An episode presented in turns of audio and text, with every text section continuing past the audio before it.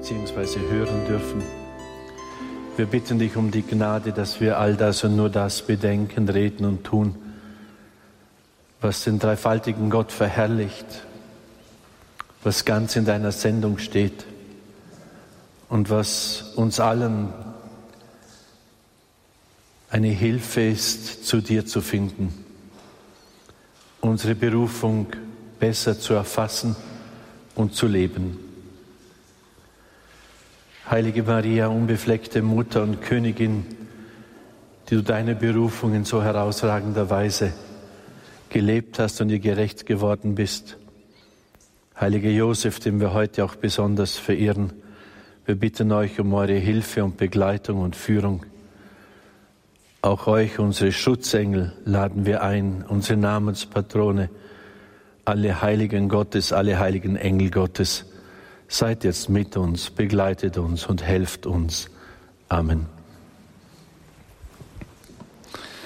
Heiliger Geist, dich grüßen wir in unserer Mitte, in unseren Herzen und bitten dich jetzt um dein Licht und die Kraft zum Guten. Eine deiner Wesenheiten ist es ja, Sünde aufzudecken. Manchmal kamen Seminaristen zu mir, als ich noch das Leopoldinum in Heiligenkreuz leiten durfte, und haben mir erzählt, dass sie auf etwas aufmerksam geworden sind in ihrer Persönlichkeit, das sie bisher noch gar nicht so gesehen haben. Oder es gibt auch Menschen, die zum geistlichen Gespräch kommen oder zur Beichte und dann erzählen, ich habe mich da in einer Situation verhalten, wie ich es nie von mir gedacht hätte. Sage ich meistens, dann sind Sie mal froh, dass es endlich ans Licht kommt. Die Wüstenväter, die sprechen von der Seele als einem Bergsee. Wenn das Wetter schön ist, ist das Wasser glasklar und man sieht bis auf den Grund. Dann meint die Seele, sie sei schon fast heilig. Also wenn alle nett mit mir sind, dann bin ich auch nett. Und dann bin ich unheimlich tugendhaft, nicht? Und dann denke ich, ich bin schon bald heilig. Und wenn mir dann jemand auf die Zehen steigt und mich richtig angreift und mich verletzt, dann merke ich erst mal, was da noch alles in mir steckt. Da gibt's Zorn und Rachegelüste und äh, nicht vergeben wollen, Unversöhnlichkeit, alles Mögliche. Und die Wüstenväter sagen dann, das ist wie wenn ein Sturm über diesen Bergsee kommt und dann sieht man erst, welcher Dreck dann auf dem Boden liegt und das ganze Wasser wird trübe. Also der Heilige Geist, eine der Wirkweisen ist, dass er die Sachen ans Licht bringt und zur Wahrheit führt. Und das durfte ich wirklich auch erleben in der Ausbildung. Man merkt dann manchmal, dass bei Einzelnen etwas nicht passt und nicht stimmt und man man kann es gar nicht fassen, aber man hätte kein gutes Gefühl, dass man die jetzt zum Priester weiht oder so, aber man kann es nicht richtig fassen. Und dann ist man vielleicht auch als Direktor in der Versuchung, wie ein Detektiv vorzugehen. Es gibt einen viel besseren Weg. Eine gute Novene zum Heiligen Geist machen. Und dann auf einmal kommt es ans Licht. Der Heilige Geist deckt das auf. Der Psalmist betet, noch manches Arge liegt in mir, was nur dein Geist erhellen kann. Oder? Fürchtet euch nicht, wenn er euch noch ein paar Sachen zeigt, die da drin stecken. Die brauchen nämlich auch noch Erlösung. Oder? Als Unternehmensberater habe ich gelernt in, ein, in Organisationen, ein verdeckter Konflikt braucht ungefähr dreimal so viel Energie, sagen die Fachleute, wie ein offener. Ein verdeckter Konflikt, der schwelt so vor sich hin, vergiftet die Atmosphäre und kostet sehr viel Kraft. Viel besser, wenn es mal endlich aufbricht und dich dein Kollege mal gescheit anschreit und sich richtig auskotzt. Dann kann man es behandeln. Ist auch im geistlichen Leben so. Drum, das hat nichts damit zu tun, Erlösung mit Sachen verdrängen oder so tun, als ob sie nicht so wäre. Das kann schon sein, dass die, die Seele sich manchmal schützt, weil sie gerade in dem, in dem Zustand, in dem sie ist, gar nicht die Kraft hätte, sich diesen Dingen zu stellen. Wir kennen ja auch diese Mechanismen im Bereich von Missbräuchen oder schlimmen Traumata, dass die Seele das völlig verdrängt, weil sie es einfach nicht bearbeiten und aushalten könnte. Aber dennoch uns soll es darum gehen, dass die Sachen ans Licht kommen. Und der liebe Gott ist meistens so gut, dass es eh in Portionen bringt. Oder ähnlich wie wir schon gehört haben, wie, wie der heilige Pfarrer zu Jesus sagt, zeig mir doch, wie ich vor dir stehe. Der will halt das alles wissen, nicht? Und Jesus sagt zu ihm, weil ich dich liebe, kann und werde ich das nicht tun, denn du würdest augenblicklich sterben aus Verzweiflung über dich selbst. Ja, also die Heiligkeit und ewige Liebe Gottes, das ist schon ein Anspruch, äh, den können wir uns noch gar nicht so vorstellen. Aber der Herr ist ein unheimlich guter Didakt, der führt euch schon Schritt für Schritt hin. Ich habe eigentlich heute Vormittag, so ein bisschen bin ich vom Thema abgekommen, wir waren dabei gerade vom Heiligen Geist zu sprechen, der ja diese Dinge aufdecken muss und sind dann hineingegangen noch in äh, das Thema, wie Leid und Krankheit und Not in der Heiligen Schrift vorkommen. Jetzt werde ich beides noch ein bisschen weiterführen. Ich möchte euch nochmal mitnehmen zu etwas, was der Heilige Geist uns immer wieder vor Augen führt und was ich unheimlich beruhigend finde. Jesus Christus ist derselbe gestern, heute und in Ewigkeit. Lasst euch nicht durch mancherlei fremde Lehren irreführen. Das scheint mir momentan ein recht guter Rat zu sein. Dann, wir haben das schon mal kurz angedeutet, die Heimat ist der Himmel, da führt der Geist uns hin. Wir sollen nach dem streben, was im Himmel ist, wo Christus zur Rechten Gottes sitzt. Richtet euren Sinn auf das Himmlische, nicht auf das Irdische, rät der heilige Paulus im Kolosserbrief. Denn euer Leben ist mit Christus verborgen in Gott. Also immer wieder Seele erheben. Wisst ihr, ich sage manchmal den Leuten, wenn ihr dauernd in die Probleme guckt, so 97 bis 99 Prozent eurer Zeit und ein Prozent ein bisschen betet, da müsst ihr euch nicht wundern, wenn ihr schwermütig werdet, oder? Wenn ich dauernd auf den Misthaufen schaue, dann sehe ich die vielen Blumen, das gibt nicht mehr. Und das Wesen meiner Berufung. Und gerade in dieser Zeit, es bedarf schon des Gebetes und des Betrachten des Wortes Gottes. Und gerade wenn es ernst wird, dann wäre es gut, wenn ich weiß, wohin ich mit meinen Gedanken in meinem Herzen gehe wem ich vertraue, auf wen ich meine Hoffnung gesetzt habe, aus welcher Liebe ich lebe, wem ich mich anvertraut habe oder anvertraue. Jetzt schau einfach in, in deine Lebenswirklichkeit. Wie oft tust du das? Wie selbstverständlich ist es dir geworden? Wenn Jesus sagt, betet ohne Unterlass, dann will er nicht, dass wir unent, Weg daherplappern, sondern dass wir in seiner Gegenwart sind. Und wie wir es gestern gesagt haben, dass er mit mir und mit dir gehen darf. Ich nehme ihn überall hin mit, als meinen Seelenfreund, Seelenbräutigam. Ich bleibe, wenn ich irgendwie kann, in seiner Wahrheit, in seiner Diktion, in dem Licht, das er mir geschenkt hat. Hier wieder, wie wir es gestern schon gesagt haben, das fasse ich als Ziel, ich will in dieser Welt wirklich als Christ leben und das übe ich jetzt. Oder? Kann man ja üben. Wenn ich die Leute treffe, die ich nicht mag, okay, Jesus, du hast gesagt, segnet die, die euch verfluchen, tut denen Gutes, die euch Böses tun. Ihr werdet ganz neue Freiheiten entdecken.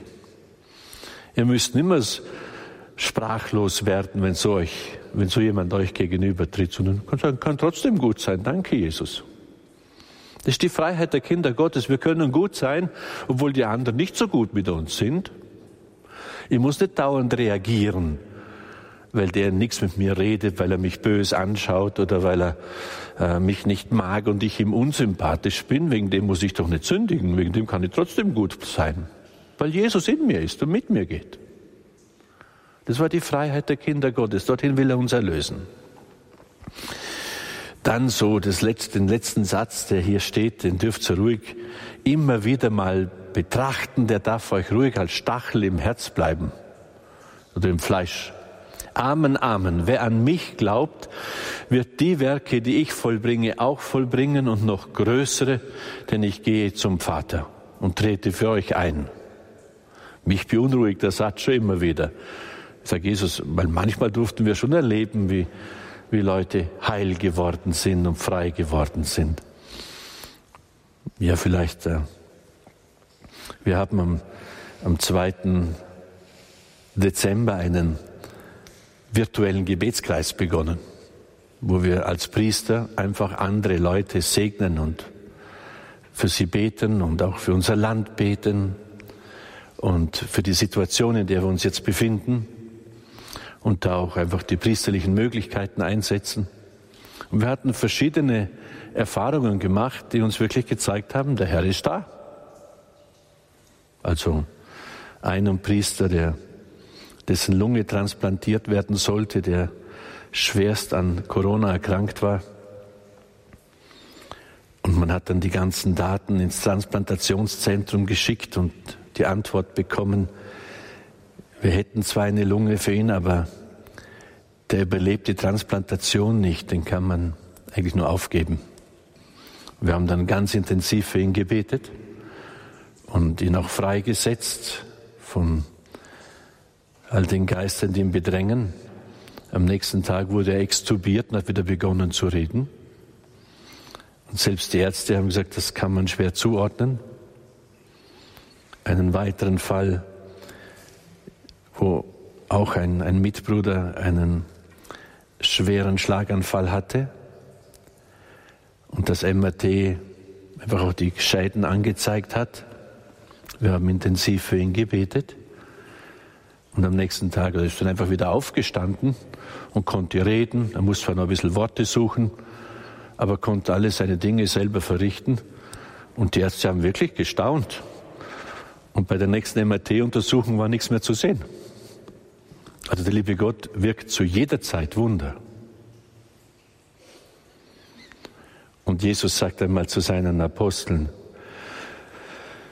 als sie kommen und einfach Leuten nicht helfen können, wie lange muss ich euch noch ertragen?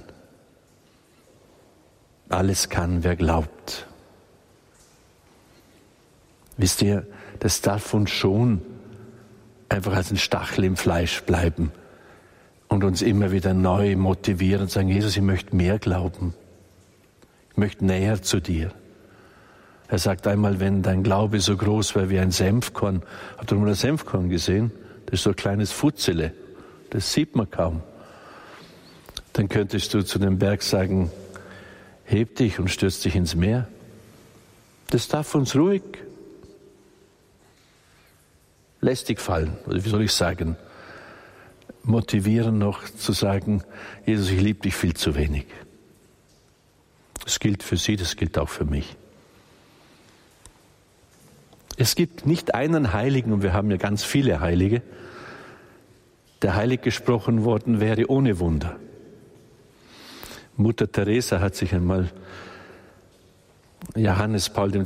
zugewandt und sagte, außer dem heiligen Thomas, der ist schon ziemlich, hat schon ziemlich vor vielen Jahrhunderten gelebt, haben wir in Indien keinen Heiligen, wollen es nicht. Da gab es einen Heiligsprechungsprozess, da hat's Wunder noch gefehlt. Könnte man den nicht selig sprechen, auch wenn noch kein Wunder da ist. worauf Johannes Paul zu ihr gesagt haben soll, Mutter Teresa, bitten Sie den lieben Gott, dass dieser Heilige ein Wunder wirkt, denn eher äh, wirkt der liebe Gott ein Wunder, als die Heiligsprechungskongregation jemanden heilig spricht ohne Wunder. Sie war dann selber die erste, die, die selig gesprochen worden ist und kurze Zeit später heilig. Ich finde das recht schön. Also Leute, wisst ihr, mir tut es dann so weh, wenn wir kirchliches Leben so reduzieren auf das Horizontale und von Gott gar nichts mehr erwarten. Ja, ist er jetzt allmächtig oder nicht? Also ich glaube nicht an einen, an einen innerweltlichen Moderator. Ich glaube schon an einen lieben Gott, der alles kann. Gut, dann möchte ich euch noch eine eine der Früchte des Heiligen Geistes ist Freude. Und das äh, sage ich den Gläubigen meiner Zeit und dieser Zeit. Die Freude am Herrn ist unsere Stärke, heißt es bei Nehemia. Das ist unsere Kraft. Und deshalb muss sich jeder vernünftige Christ immer wieder fragen, wie kultiviere ich meine Freude am Herrn? Findet sie wirklich statt?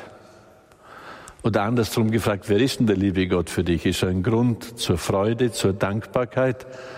Oder ist er in deiner Wahrnehmung nur jemand, der dich dauernd überfordert, dem du nie gerecht wirst und der dich überhaupt nicht hört und so? Wer ist er für dich? Einfach sich selber fragen. Sitzen sind dazu da, sich zu fragen. Also ich könnte, ich die, könnte dir die Frage stellen, wann hast du das letzte Mal in wahrer Freude die du an Gott hast, an Jesus, am Heiligen Geist, am Vater. Wann hast du wirklich mal dankbar, froh gedankt? Wann? Ist das was Normales? Es wäre normal. Habe ich ja so eine Freude, wenn ich zur Kommunion gehe, sage Jesus, danke, dass du noch da bist. Und jetzt bin ich schon zum 328. Mal zur Beichte gegangen, immer mit demselben Quatsch. Jesus, danke, dass es dir immer noch nicht so blöde wird mit mir. Also kultivieren wir Dankbarkeit, Frohsinn. Oder wie seine Frau mal gesagt hat, Jesus, ich verstehe dich überhaupt nicht, aber ich bin ganz froh, dass du Bescheid weißt und den Fahrplan hast für mein Leben dann merkt man, wie glaube ich. Wann standest du das letzte Mal froh und dankbar darüber vor Gott, einfach, dass du Gottes Kind bist, dass du Erbe von Himmel und Erde bist, dass du Anteil hast an seinem Prophetentum, an seinem Priestertum? Wir hätten allen Grund, einfach gescheit froh zu sein. Wer in dieser Zeit zu Exerzitien kommt, Sakramente kennt, Erfreut am Wort Gottes haben kann, der ist wirklich ein Herausgerufener, ein Begnadeter. Viele haben das nicht. Und die haben es oft gedacht, jetzt gerade in der ganzen Corona-Zeit, ohne Glauben das ganze Theater mitmachen zu müssen. Leute, drum, was ja in den Medien leider nicht oder halt nicht thematisiert wird. Wir hatten eine Zunahme der Selbstmordversuche der unter 30-Jährigen von etwa 400 Prozent in unserem Land, weil es viele nicht mehr da tun,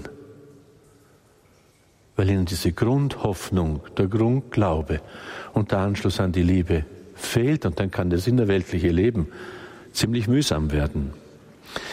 Also was ich damit alles sagen will, ist, wie kultivierst du in deinem Glaubensleben die Erinnerung an das großartige Wirken Gottes in deinem Leben?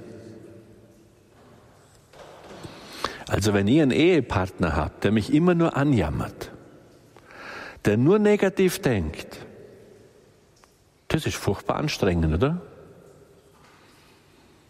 Und der Herr verdient dann schon, dass man ein bisschen Freude an ihm hat.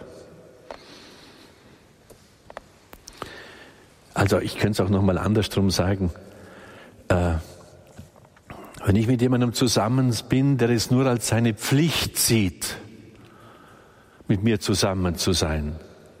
Und alles ist mühsame Pflichterfüllung. Hat doch nichts mit Liebe zu tun, oder?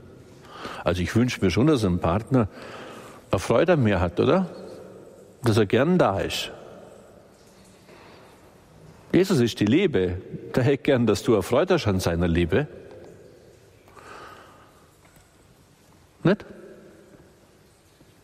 Also wenn das stimmt, was wir gestern betrachtet haben, dann verdient er schon, dass wir ihm sagen, du großartig. Ich danke dir echt, dass ich das glauben darf. In diesem Sinn noch eine kurze Anmerkung zu Lobpreis. Das ist jetzt hier ein bisschen weniger, weil die, die Zeiten so klar äh, definiert sind. Normalerweise, wenn ich Exerzitien mache, wird vor jedem Vortrag einmal eine Viertelstunde gesungen und gebetet und Herz erhoben und Seele, damit wir uns überhaupt einstimmen für den, der gerade da ist. Ja? Und Lobpreis ist nicht einfach Lieder singen, sondern mit meinem ganzen Sein erfreut haben am Herrn. Ich singe immer Liebeslied und ich freue mich, dass er da ist. Wir sind nämlich geschaffen zur Verherrlichung Gottes. Im alten Katechismus ist der erste Grund, warum wir geschaffen sind, ist die Verherrlichung Gottes. Wir sollen mit unserem Leben ausdrücken und, und zeigen, dass Gott unendlich gut ist.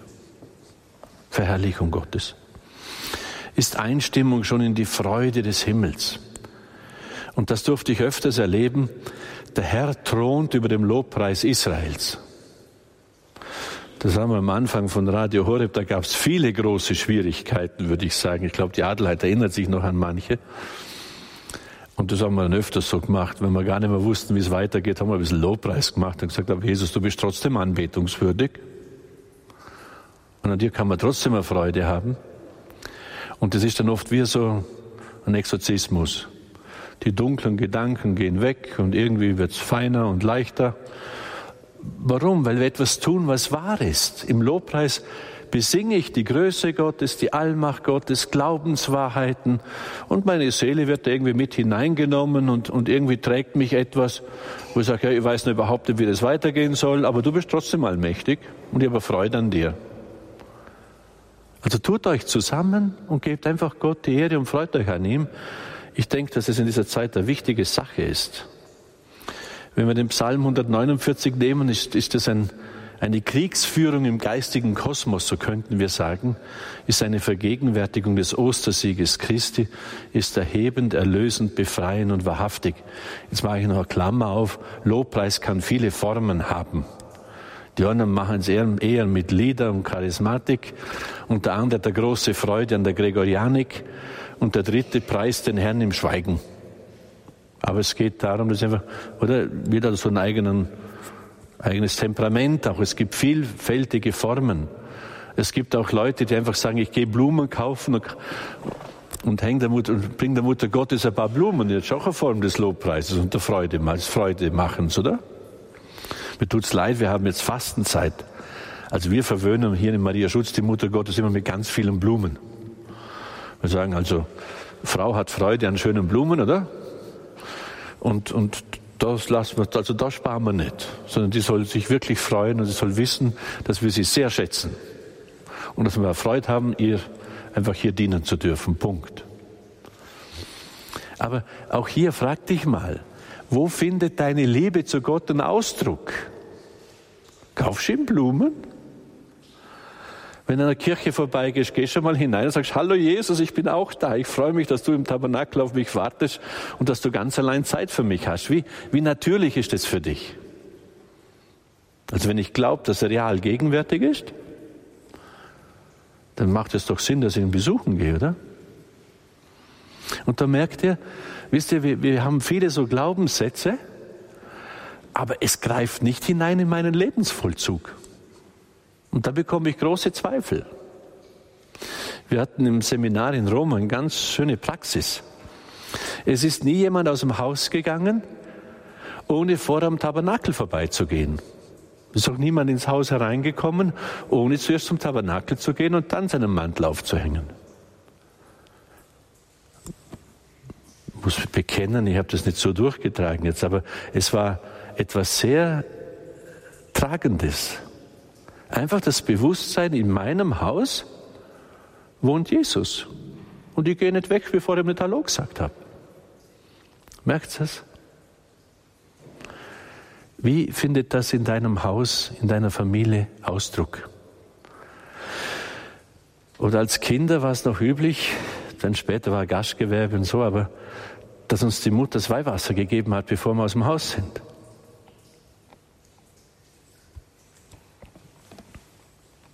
Wie ist es integriert?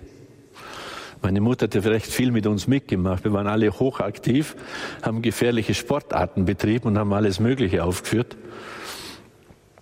Und eine Schulkollegin hat einmal zu ihr gesagt, sie geht erst schlafen, wenn die Kinder alle daheim sind. Sagt sie, du, ich würde nicht mehr schlafen. Die kommen oft um fünf, da muss ich schon wieder raus. Aber ich sage jeden Tag, Herr, bitte bring mir sie gesund wieder, es sind auch deine Kinder. Und Schutzengel, pass mal auf sie auf. Es war ein normaler Vollzug.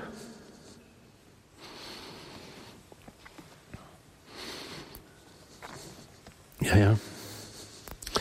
Also ich habe meinem Vater mal, da war ich, ich glaube 17 oder so oder 16, oder vielleicht noch nicht einmal ganz, der hat im Stall immer Weihwasser gespritzt. Dann habe ich in meinem neunmal klug sein gesagt, das ist ein magisches Verständnis, also das ist ein Hokuspokus. Sagt er, du Bürschle, ich habe meinen ganzen Stall mit Maul- und Klauenseuche verloren, alle Viecher, hat uns damals fast die Existenz gekostet.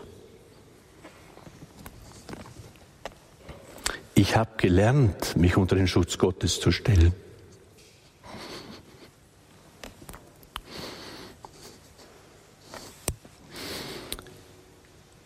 Da war das so im Alltag integriert. Das Beten, sich unter den Schutz Gottes zu stellen, ist es bei euch noch so?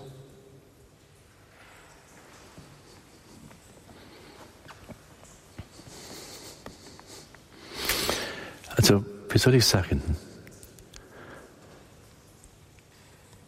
Gegenwart Gottes, Freude am Herrn, Glaubensvollzug im Alltag. Liebe Brüder und Schwestern, das führt zu dem Heil, das Gott uns schenken will. Und wo das nicht mehr da ist, da kann es Symptome geben und Schmerzen, über die er uns zurückführt.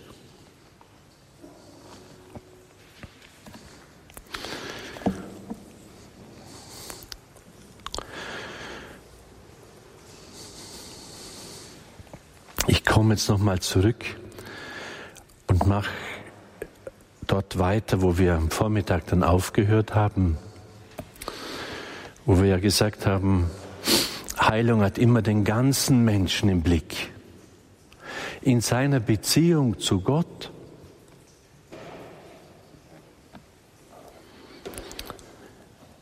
Ihm geht es weniger darum, dass du dein Magengeschwür verlierst, als darum, dass du ein ewiges Leben behältst.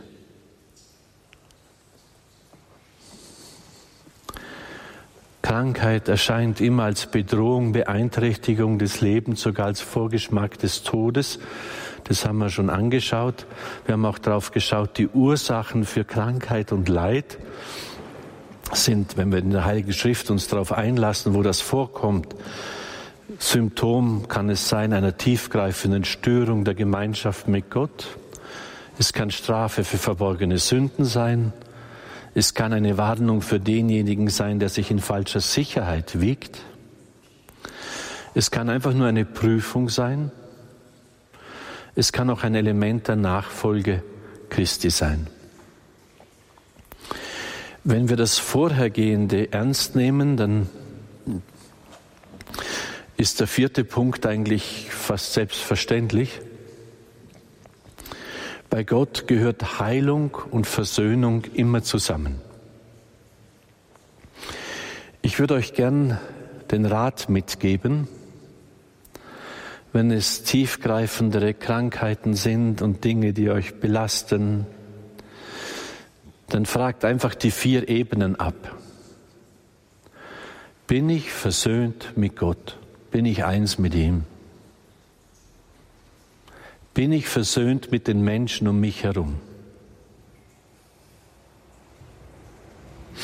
Und da geht es nicht darum, dass, dass ich jetzt den Frieden erzwingen kann oder sowas. Das kann ich oft nicht.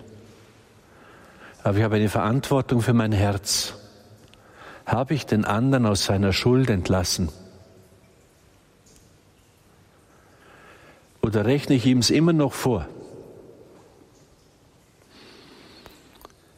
Habe ich ihm einfach dem Herrn übergeben? Wir haben ja gesagt, vergeben heißt Jesus geben.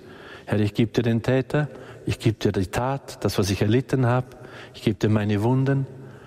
Du bist mein Erlöser und als solchen nehme ich dich an. Ich gebe das dir.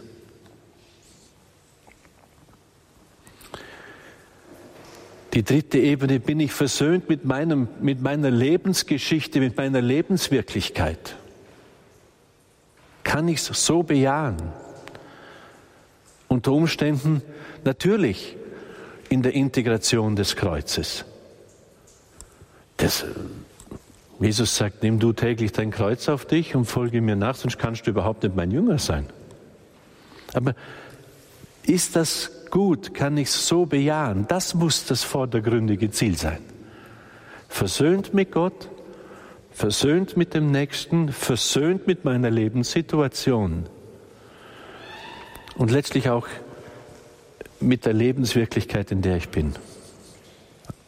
Also meiner Lebensgeschichte und der Lebenswirklichkeit. Schaut bitte auf diese Ebenen, denn wenn es dort dauerhaft unversöhnt ist, das macht wirklich krank.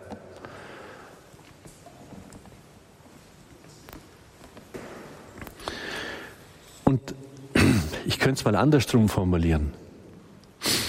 Als Christ habe ich, bitte versteht es recht, ein Recht, versöhnt zu sein, weil Jesus alle Schuld bezahlt hat. Und wenn er die Schuld bezahlt hat, kann sich doch nicht mehr vorrechnen. Also wenn ich 100.000 Euro Schulden habe und mein Vater sagt, okay, ich zahle sie dir, dann habe ich keine Schulden mehr. Fertig. Oder? Und wir nehmen das oft nicht ernst. Wir möchten, dass der andere endlich einsieht, was er mir getan hat. Und dann geraten wir in eine Abhängigkeit vom anderen, von dem, der mir Böses getan hat. Das will der Herr nicht. Drum ist er so insistierend, wenn er sagt, wenn du nicht vergibst, wird mein Vater im Himmel dir nicht vergeben. Ihr betet in jedem Vater unser, vergib uns unsere Schuld, wie auch ich, wie auch wir unseren Schulden, Schuldigern vergeben. Man könnte auch übersetzen, wie ich uns, vergib uns unsere Schuld, wie wir unseren Schuldigen vergeben haben. Ich sage ihm jedes Mal, du musst mir nicht vergeben, solange ich nicht vergeben habe. Im Umkehrschluss. Nehmt es bitte ernst. Und jetzt geht einfach mal, dazu sind Exerzitien auch da. Schaut mal, wo bin ich einfach nicht versöhnt? Wo bin ich verbittert? Wo mache ich dem Herrn Vorwürfe? Leute, das macht krank. Und wenn der Herr uns solche Weisungen gibt, dann gibt er sie uns nicht, damit er glücklich ist, damit wir in die Fülle des Lebens kommen. Und das ist immer das Ziel des Herrn. Jedes Gebot ist so.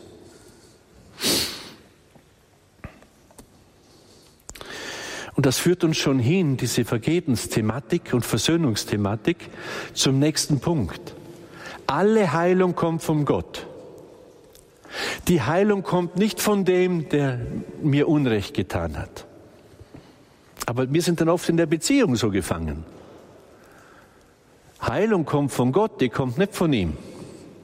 Muss man verstehen. Weil in Gott bekomme ich, ich sage mal, die Sinnstiftung für das, was ich durchlebt habe, und dann kann ich es auch bejahen. Alle Heilung kommt von Gott. In der Heiligen Schrift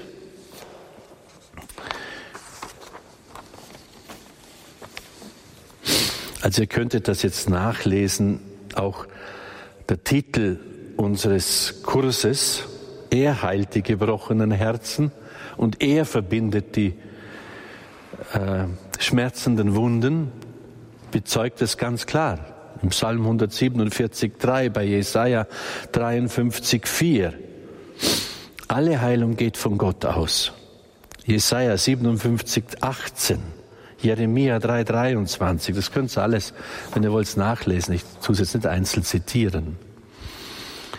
In der Krankheit, das ist der nächste Punkt, werde ich irgendwie auf Gott geworfen. Speziell dann, wenn mich Dinge betreffen, die ich nicht heilen und ändern kann. Und da lade ich euch ein, lasst es auch mal zu. Ich habe von der Frau erzählt, die krebskrank war und sterben musste, der mal gesagt hat, jetzt verzichten Sie auf Ihre Gesundheit. Ich sagte, ja, sind Sie verrückt? Sag ich, na, Gesundheit ist ein hohes Gut, aber jetzt brauchen Sie den Herrn, weil vermutlich werden Sie sterben.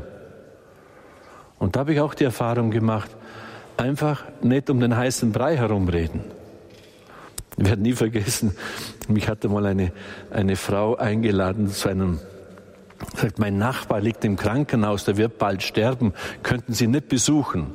Sage, kann ich schon. Weiß er, dass ich komme? Sagt, ich habe mich nicht getraut, es ihm zu sagen, weil der war sicher 30 Jahre nicht mehr in der Kirche. Sage ich, okay. Bin ich ins Krankenhaus, priesterlich gekleidet. Und dann sage ich, der war in einem Mehrbettzimmer, dann sage ich zur Schwester, können Sie ihn bitte herausnehmen, ich möchte mit dem alleine sprechen. Sagt sie, was wollen Sie denn von dem, der ist eh schon senil? Sage ich, ist mir egal, ich möchte trotzdem mit ihm reden. Und die hatte keine Lust und habe gedacht, ich gehe nicht. Dann bin ich einfach im Flur auf und ab marschiert und habe Rosenkranz gebetet. Denke, ich gehe nicht, ich will mit ihm reden. Und dann hat sie dann gemerkt, dass ich nicht gehe und hat sie ihn halt doch in so ein Besprechungszimmer da hinein, also ein kleiner Aufenthaltsraum da hineingeschoben. Und ich komme zu ihm, er schaut mich an, muss ich sterben?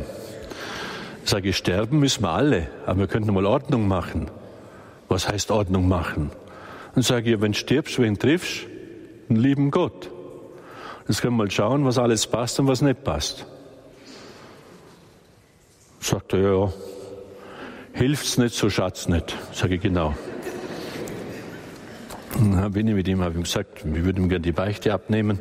Dann bin ich mit ihm die zehn Gebote durchgegangen, die sieben Hauptsünden der war alles andere als senil. Das würde sagen, das war ein, ein wirkliches Erleben im Heiligen Geist und hat so, ja, das habe ich und das war und hat dann halt so seine Sachen gesagt oder ich gebe ihm die Lossprechung und dann sage ich, jetzt würde ich noch die Krankensalbung spenden. Dann sagt er, das will ich nicht verlangen. Ich sage, das müssen Sie nicht verlangen. Der Herr freut sich auf Sie und der will Sie jetzt stärken auf Ihrem Weg. Und wurde immer stiller.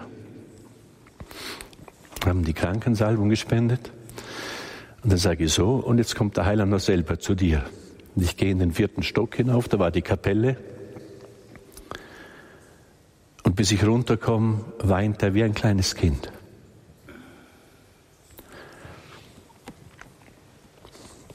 Und sagt, hätte das früher gewusst, dann hätte ich schon vor 40 Jahren gemacht.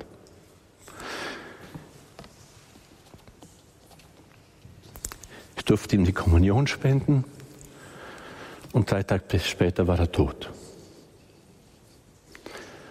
Das hätte alles nicht stattgefunden, wenn diese Frau, diese Nachbarin, nicht gekommen wäre und mich gebeten hätte. Das hätte nicht stattgefunden, wenn ich mich von der Krankenschwester vertreiben hätte lassen. Ihr müsst wissen, wenn es um Seelenrettung geht, ist immer Kampf.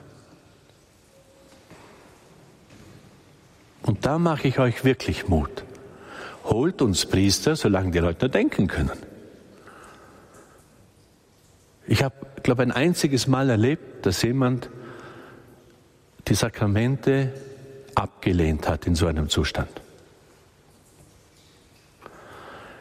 Aber viele bekommen sie nicht, weil die Leute zu feig sind, die Priester zu holen. Und wenn ihr Christen seid, holt uns. Weil da geht es wirklich um Sein oder Nichtsein. Wenn das stimmt, was wir glauben. Also, in der Krankheit ist, sind wir auf Gott geworfen.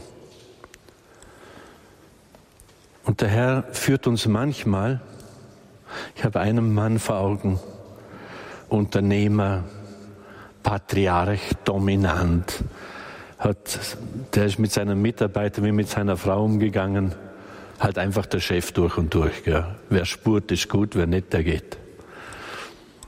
Der ist so richtig krank geworden. Das war für ihn der Punkt der Umkehr. Auf einmal war der so dankbar, dass die Frau ihm etwas Gutes tut, weil er konnte sich selber nicht mehr helfen. Auf einmal hat er gelernt, Danke zu sagen. Die Frau hat dann zu mir gesagt, diese Krankheit war für die ganze Familie und fürs Unternehmen ein einziger Segen.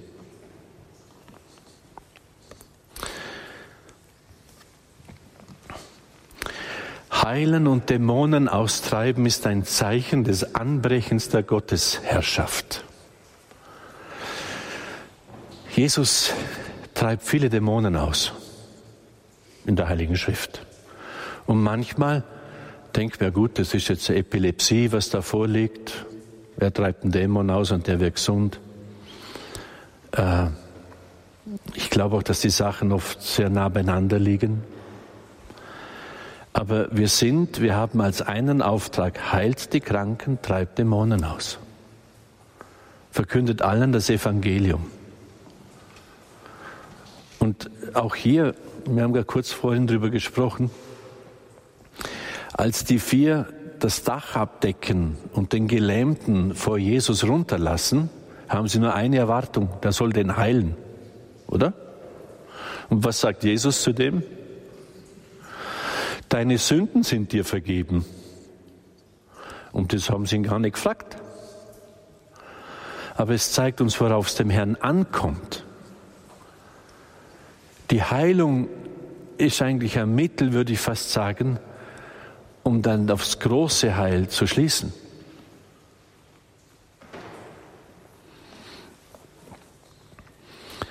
Also Jesu Heilen umfasst immer mehr als die Wiederherstellung der Gesundheit. Jesus gibt uns die Vollmacht, Kranke zu heilen. Und früher als Kaplan, also ich, ich möchte fast sagen, einer der schönsten Dienste war es, sich um die Kranken und Sterbenden auch zu kümmern und auch bei ihnen zu bleiben, bis sie gestorben sind da mache ich euch ganz viel Mut. Zieht euch nicht zurück von Sterbenden. Ich habe eine Frau gekannt, die, äh, ich glaube, da war sie so Ende 30, aufgegeben worden waren von den Ärzten, die sich dann, die Adler kennt sie auch, die sie dann in der Klinik die Chemo abgehängt hat und hat gesagt, ich gehe jetzt heim, weil sterben kann ich daheim auch und die dann aber noch viele Jahre gelebt hat. Und die hat, als sie eine Sterbende begleitet hat, ihre Hand am Bett festgebunden, dass wenn sie einschläft, die Sterbende immer noch merkt, da ist jemand da. Weil sie gesagt hat, das ist ganz schwer, wenn du allein in dieser Situation bist. Wisst ihr, das sind Liebesdienste. Da bin ich sicher, dass sich der Herr an Großherzigkeit nicht von euch übertreffen lässt. Weil da ist dann auch die Versuchung, dass man sich ein bisschen zurückzieht. Tut das nicht. Oft, ich weiß auch, ich bin zu, zu, zu Schwerkranken und Sterbenden gekommen, ich habe überhaupt nicht gewusst, was ich sagen soll oder nicht sagen soll. Sei einfach da.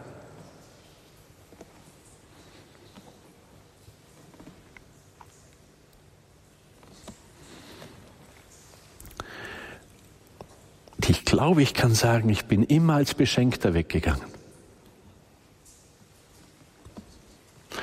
Und da merkt man dann auch, was trägt und was nicht trägt, wenn jemand stirbt. Wir müssen auch sagen, es bleibt auch in der Heiligen Schrift die Realität des Nicht-Geheiltwerdens.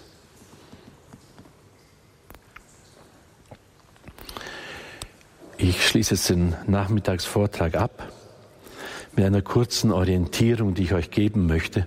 Sie kommt eigentlich bei fast allen Exerzitien vor, um euch nochmal abschließend diesen Punkt zu geben. Wenn ihr hier die Welt habt, dann nehmen wir die Welt mit Sinnen wahr.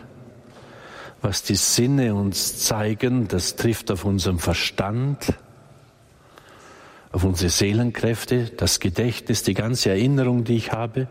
Vor diesem Erfahrungsschatz arbeitet ja auch mein Verstand. Und dann habe ich den Willen, mit dem ich auch Sinne leite und ordne und meine Gedanken. Wir, hätten, wir könnten sagen, das sind die höheren Seelenkräfte, die eingebettet sind in unserer Perspektive in einem menschlichen Geist. Gott ist reiner Geist. In meinem Geist habe ich gleichsam die Schnittstelle hin zu Gott. Aber wir müssen doch Gott denken, soweit wir das können, als den Absoluten, den Unverrückbaren Gott ist nicht so, wie die Theologen meinen, dass er sei, der ist, wie er ist. Und Gott ist nicht so, wie ich meine, dass er sei oder wie du meinst, dass er sei. Der ist. Ich bin der Ich bin da, der Ich bin. In ihm ist alles wahr und gültig und stehend und in Ewigkeit. Aber weil er reiner Geist ist, muss ich in meiner Erfahrungswelt, in meiner Wahrnehmungswelt, muss er sich offenbaren und zeigen. Das, was er mir offenbart, das ist Gegenstand des Glaubens. Das ist Realität. Das ist etwas Übernatürliches, das ich, dem ich mich öffne im Glauben. Und dann, wenn ich umdenke und umkehre, dann wird dieses Licht und das, was er mir von sich zeigt und das, was er mir von sich sagt, das, was er mir sagt, was die Welt ist, was der Mensch ist, wer Gott ist, was der Zustand der Erde ist, und dann werde ich mir das, dann werde ich die Welt von dort her denken und ich werde dementsprechend halt, handeln und eben das Relative, das Endliche in dieser Welt so ausgestalten. Ist es zu theologisch, da könnt ihr mitgehen. Also mir ist so wichtig, dass wir, dass, dass wir verstehen, wir kommen mit unseren Sinnen nicht in den Himmel. Ich kann nicht hinübergehen und sagen, jetzt schau ich mal an, wie Gott der Vater ausschaut und dann weiß es. Sondern er muss sich mir zeigen, er muss sich mich, mir offenbaren. Wir glauben, dass die höchste Erfahrung Gottes in der Person Jesu Christi uns geschenkt ist. Gott wird Mensch, um zu uns als Mensch zu sprechen, damit ich ihn verstehe. Er zeigt uns in seinem Leben, wie weit die Liebe Gottes ist, was die Liebe Gottes ist. Johannes Paul hat so oft gesagt, in Jesus Christus wird dem Menschen das Menschsein offenbar. Also an ihm lernen wir, was der Mensch eigentlich ist. Und es braucht hier die Offenbarung und die glaube ich, auf die lasse ich mich ein, liebend, mich öffnend, annehmend. Es ist etwas Geistiges. Liebe kann ich nicht messen. Liebe kann ich glauben und dann kann ich aus ihr leben, oder? Und mich darauf einlassen. Aber wenn er sagt, ich bin die Liebe, aber ich glaube es ihm nicht, dann kann sich die Liebe nicht entfalten. Sie kann mich nicht ergreifen, sie kann mich nicht tragen. Und selbst wenn er sich offenbaren würde, aber ich sage, es interessiert mich nicht, dann kann sie mich wieder nicht so ergreifen. Denkt an das Beispiel von der Agape und von dem rein innerweltlichen Lieben. Als Christen sind wir eigentlich, wie soll ich sagen, disponiert. Und es ist strukturell in mir schon angelegt, dass ich erhoben werde in ein göttliches Leben. Das ist Heiligkeit in ein Leben in der Wahrheit. Das ist Heiligkeit, das ist Gott. Und in der, in der orthodoxen Theologie, in der, in der abendländischen haben wir viel mehr gedacht, so in, dem, in der Dimension, was rechtfertigt uns. Ja, was rechtfertigt uns. Die Orthodoxen haben viel mehr gedacht, haben ein anderes Thema viel mehr akzentuiert, die Vergöttlichung des Menschen. Gott ist in die Welt gekommen, um uns wieder zu vergöttlichen, um uns in, in seine Gegenwart zu heben, uns Anteil zu geben an seiner Wesenheit, uns hineinzunehmen in das dreifaltige Leben, das Gott lebt, in der ganzen Fülle. Dort ist ewiges Leben.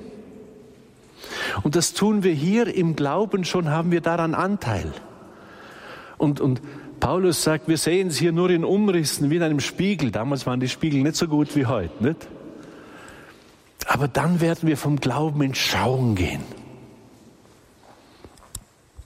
Also, völlig andere Kategorie.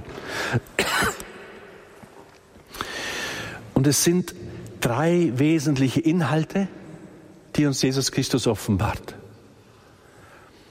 Ich habe dich gedacht vor der Schaffung der Welt. Ich habe dich im Schoß deiner Mutter gewoben. Ich habe dich in meine Hand geschrieben. Und selbst wenn Vater und Mutter dich verlassen, ich verlasse dich nie. Da steckt in meine Würde, die ich von Gott her habe. Ich habe eine Würde, die unantastbar ist, weil Gott mich will und geschaffen hat, nicht weil die Menschen mir eine Würde geben. Die habe ich von Gott her. Und darum ist die Würde des Menschen unantastbar und das Leben heilig. Auch mein und dein Leben. Das Zweite, wir haben einen Erlöser. Wir leben hier in einer gebrochenen Schöpfung. Wir sind dem Tod anheimgestellt, Leid und Not. Und Jesus ist gekommen, um uns all von all diesen Dingen zu erlösen, zu heilen und zu befreien. Das ist die zweite Ebene. Und dann die dritte Ebene. Ich darf Tempel des Heiligen Geistes sein. Der Geist Gottes will in mir das Erlöserleben Jesu fortsetzen. Für diese Dinge, das ist Aufgabe der Priester. Euch das göttliche Leben und die ewige Wahrheit zu verkünden. Euch dazu zu befähigen, dass ihr daraus leben könnt und das verwirklichen könnt. Ich bin doch kein Ersatzpsychologe. Ich schätze Psychologen. Aber das ist nicht mein Business. Und wenn sich die Kirche reduziert auf einen Sozialhilfeverein hier, dann tut sie nicht mehr was, wozu sie von Gott gesandt und gesalbt ist. Versteht ihr, was ich meine? Das da oben ist die geistliche Dimension. Drunter die psychologische und hier die körperliche. Und eines müsst ihr wissen. Um das Geistliche herrscht ein harter Kampf, sagt das Zweite Vatikanum. Also da ist ein Teufelchen und ein Engelchen dargestellt. Und in dem Kampf steht dein Herz. Umkehr, Umkehr heißt, ich denke nicht mehr nur in diesem Bereich hier, sondern das hat mich als Licht erfasst, Licht der Erkenntnis, Licht der Wahrheit. Das bringt der Heilige Geist mir ins Herz. Ich habe mich dafür entschieden. Ich glaube ihm, ich lebe aus der Kraft Gottes und gestalte von hierher die Welt. Okay? Sonst bleibe ich nur in dieser Ebene. Und da unten finde ich keine Antwort auf das, wonach ich im tiefsten Grund meiner Seele Sehnsucht habe. Einverstanden? Drum ohne Umkehr keinen Glauben. Und ich entdecke so viel in unserer Zeit, wo man meint, die Kirche muss sich ändern, sie muss sich anpassen an die Welt. Sie verliert dabei der, denjenigen, der das Anfang und das Ende der Kirche ist, nämlich den Herrn Jesus Christus selbst.